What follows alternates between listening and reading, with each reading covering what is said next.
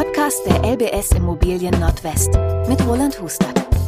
Herzlich willkommen zum neuen LBS Immobilien Podcast. Mein Name ist Christian Schröder und wie immer bei mir ist Roland Hustert, Immobilienexperte der LBS. Hallo Roland. Hallo Christian. Wir werden heute uns an Immobilienkäufer wenden, die sich für ein älteres Eigenheim, ein Familienhaus interessieren. Der Vorteil ist ja, dass da die Preise möglicherweise ein bisschen überschaubarer verhandelbarer sind. Nachteil ist natürlich, ich muss gucken zum reinen Kaufpreis, kommen noch Modernisierungskosten auf mich zu, vielleicht direkt, vielleicht später. Und wie kann ich dafür aber mir die optimale Förderung ähm, abgreifen? Das ist eigentlich so unser Hauptthema. Und weil der Roland und ich da gar nicht so tief drin sind, haben wir heute einen Special Gast eingeladen wieder mal. Und das ist der Christopher Dunkel-Steinhoff, seit 15 Jahren Finanzierungsberater der LBS und außerdem noch zertifizierter Modernisierungsberater. Hallo Christopher. Hallo zusammen. Danke, dass du gekommen bist. Ja, gerne. Roland, eine Immobilienfinanzierung, das haben wir in einer der letzten Folgen ja schon rausklambüsert, ist schon komplex genug. Wenn jetzt zeitgleich oder auch mit Versatz noch eine Modernisierung obendrauf kommt, dann droht es ja für den Laien langsam unübersichtlich zu werden. Lass uns deswegen mal am Anfang ein ganz konkretes Beispiel konstruieren, an dem wir uns entlanghangeln, damit wir so Kostenüberblick und so weiter haben. Was nehmen wir da idealerweise? Ja, Christian, das ist ein wirklich kompliziertes Thema. Und ähm, das in so einen Podcast zu bringen, ist auch nicht so ganz einfach. Aber wir werden das versuchen und ich bin auch sicher, dass wir das schaffen. Ich stelle mir vor, so ein Pärchen vielleicht mit ein, zwei Kindern, das ist äh, für den Fall egal. Und die haben ein Objekt gefunden, gebrauchtes Objekt, vielleicht aus den 70er Jahren, da haben wir aus 80er Jahren, da haben wir sehr viele Objekte, die wir vermitteln.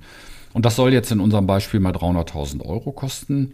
Und man kann aber schon absehen, 70er Jahre, das ist dann 50 Jahre alt, so ein Haus, dass da einiges zu tun ist. Und damit man es ein bisschen leichter fassen kann, gehen wir einfach mal von 100.000 Euro Renovierungskosten aus. Und man muss natürlich auch noch berücksichtigen, dass es da Nebenkosten gibt, nämlich Gericht, Grunderwerbsteuer, vielleicht ein Makler. Und da rechnen wir einfach mal 12 Prozent. Das könnte ein Fall sein, den äh, wir, Christopher, jetzt spreche ich dich mal direkt an, jetzt ähm, mal direkt ansprechen und ähm, vielleicht aus deiner Erfahrung, mit welchen Unterlagen geht es da eigentlich so los? Wie ist denn dann so ein Ablauf? Also da kommt natürlich eine ganze Menge zusammen. Äh, ich kann es aus meiner Erfahrung äh, natürlich aus dem täglichen Geschäft äh, so ein bisschen was erzählen, ähm, weil mein Arbeitstag dreht sich äh, generell rund um Finanzierung, Modernisieren, ähm, Renovieren, alles was dazugehört. Und habe sogar vor zwei Jahren selber noch ein Haus gekauft, von daher habe ich das gerade auch nochmal hautnah selbst äh, mit durchlebt. Dann kennst du auch das Gefühl, wie man sich so fühlt, wenn man vor diesem Berg steht. Äh, ja, erstmal ziemlich nervös. Ähm, ich hatte das große Glück, dass mein Haus nicht mehr saniert werden musste äh, weil dieser Dschungel an Förderungen, den es da gibt und Anforderungen, die man da erfüllen muss, ähm, nicht ganz ohne ist. Aber nichtsdestotrotz, das Gefühl, Eigentümer oder ein Haus zu besitzen, äh, drin zu wohnen, ist natürlich ja, schon äh, besonders. Also mhm. es macht Spaß.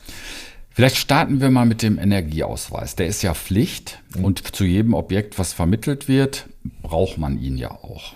Mittlerweile bei jedem äh, Objekt, was verkauft wird. Das ja. ist richtig. Ähm, der Energieausweis wird noch erstellt durch einen spezialisierten äh, Energieberater.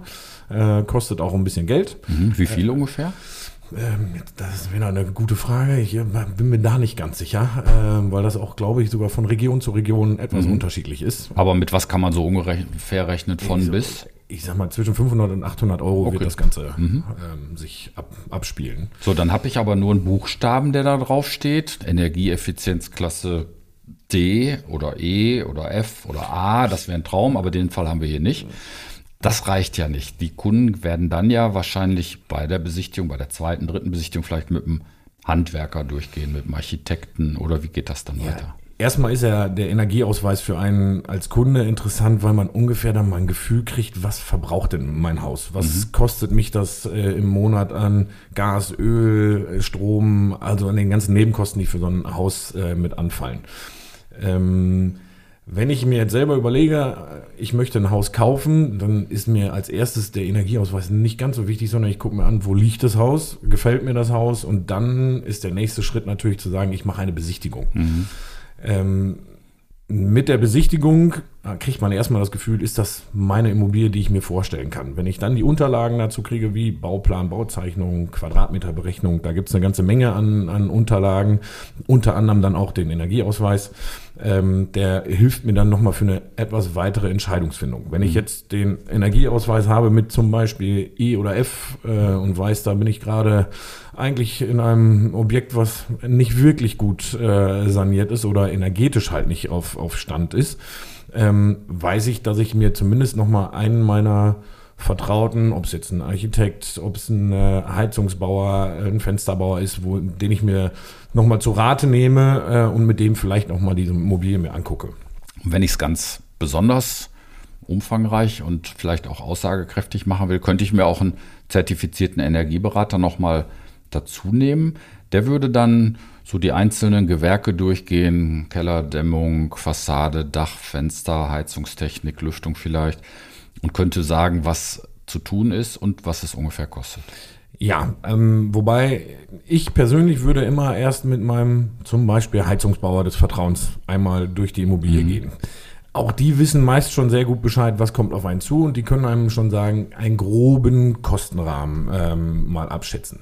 Wenn ich dann weiß, ich möchte diese Immobilie haben, dann ist sowieso ein Energieberater unerlässlich, gerade bei den älteren äh, Häusern, weil ich weiß, ja, ich muss jetzt zum Beispiel die Heizung tauschen.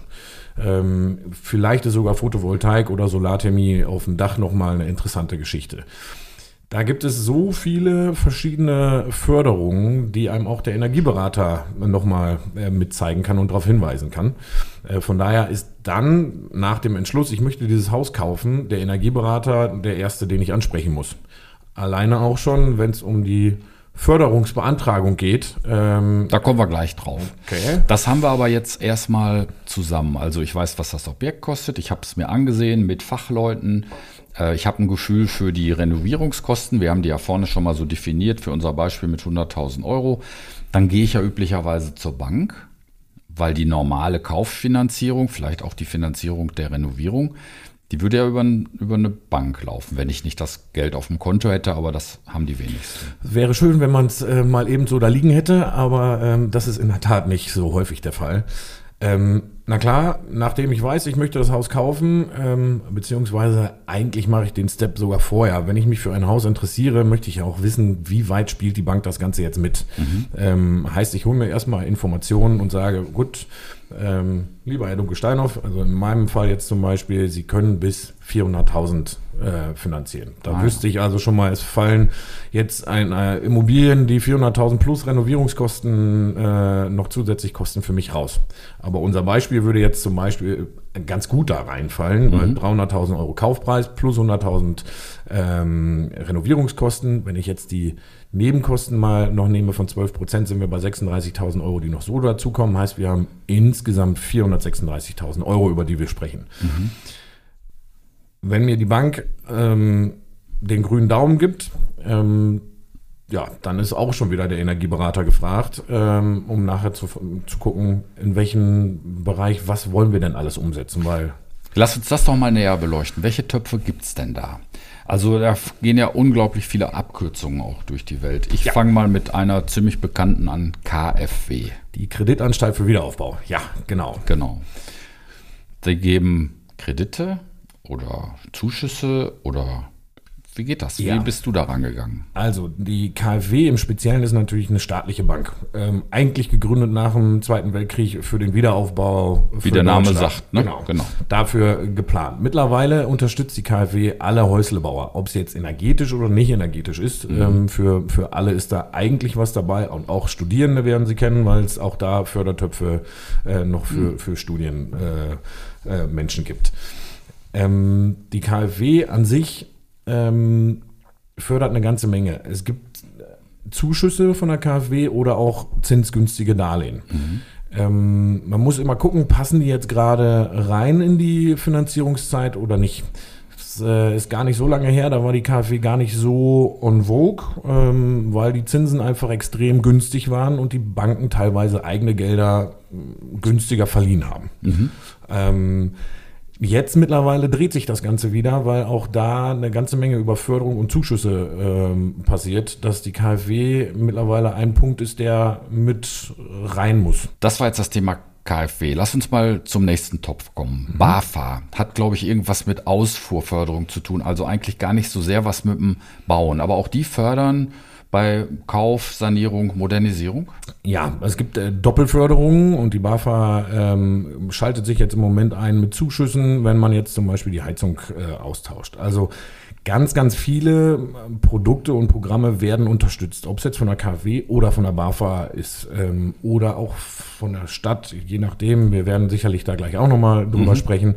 Ähm, gibt es Zuschüsse, die man beantragen muss. Und äh, auch da gibt es eigentlich eine relativ einfache Seite. Ähm, Easy Online heißt sie, glaube ich. Ähm, müsste ich aber auch gleich nochmal einmal checken. Ähm, da wird einem ja auf der Seite alles haarklein erklärt. Okay.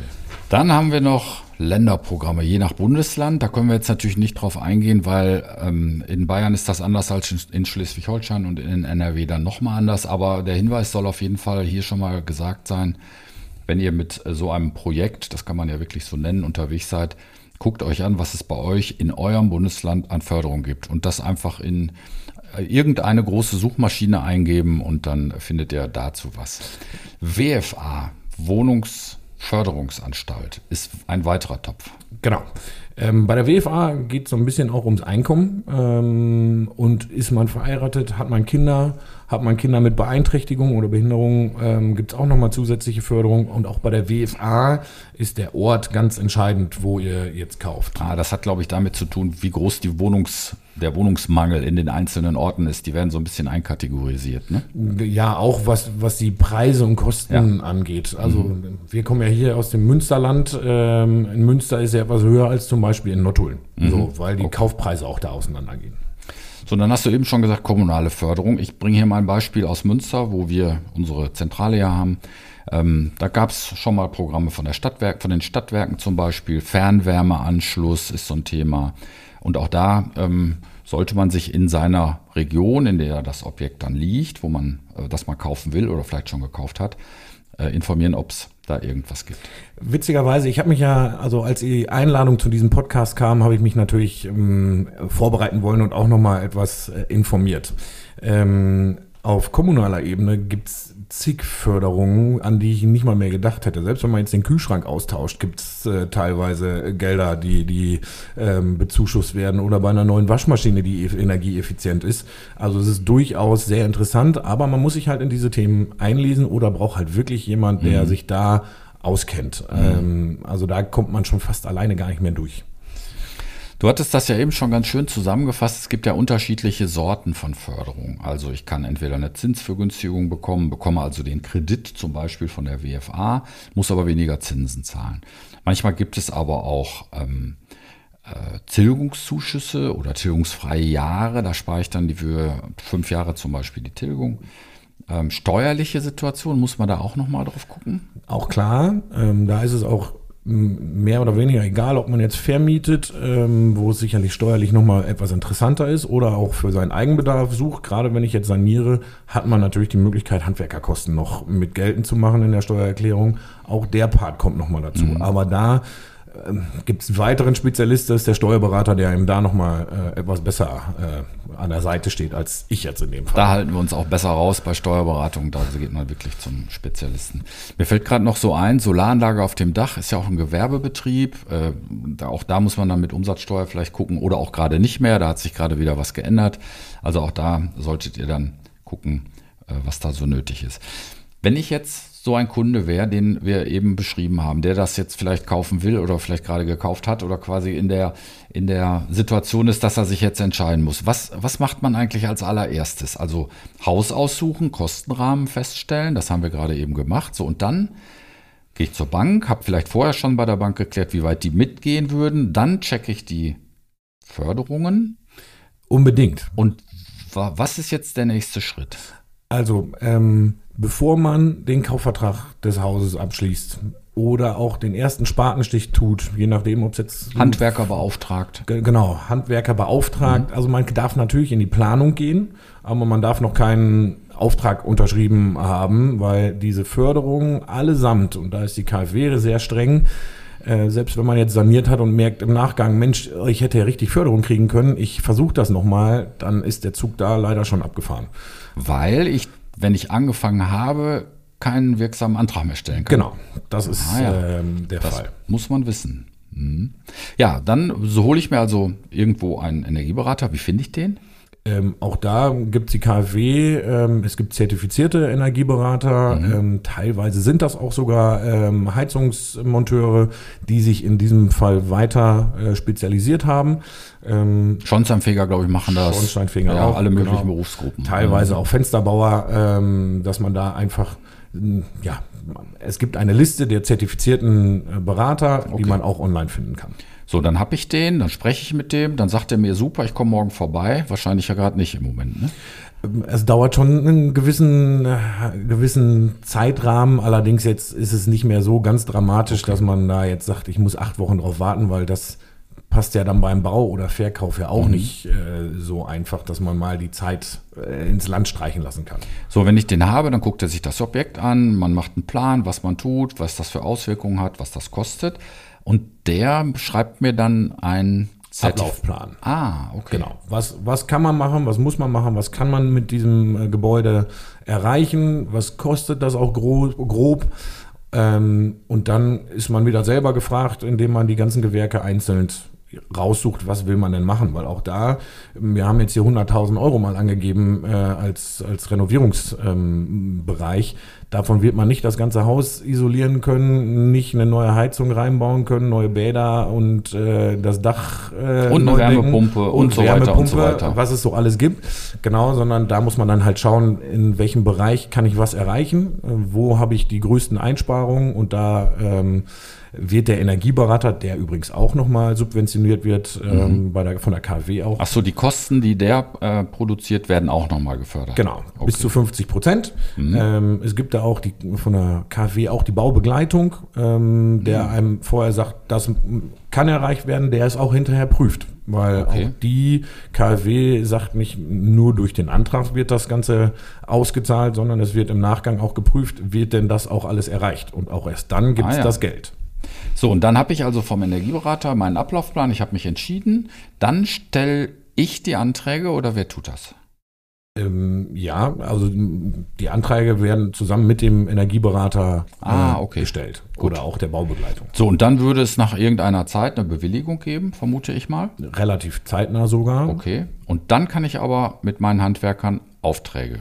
Genau. Nachdem die KfW in dem Fall jetzt das Go gegeben hat, kann man auch äh, den Handwerker beauftragen und auch loslegen. Gut. Und dann hast du gerade schon gesagt, wenn dann die Ma Maßnahmen abgeschlossen sind, dann muss der Energieberater nochmal zertifizieren, dass das auch alles passiert ist, was ich mir ausgesucht habe auf der großen Liste Genau. und welche Ergebnisse es gegeben hat, also dass das dann auch durchgeführt worden ist. Genau. Ah ja.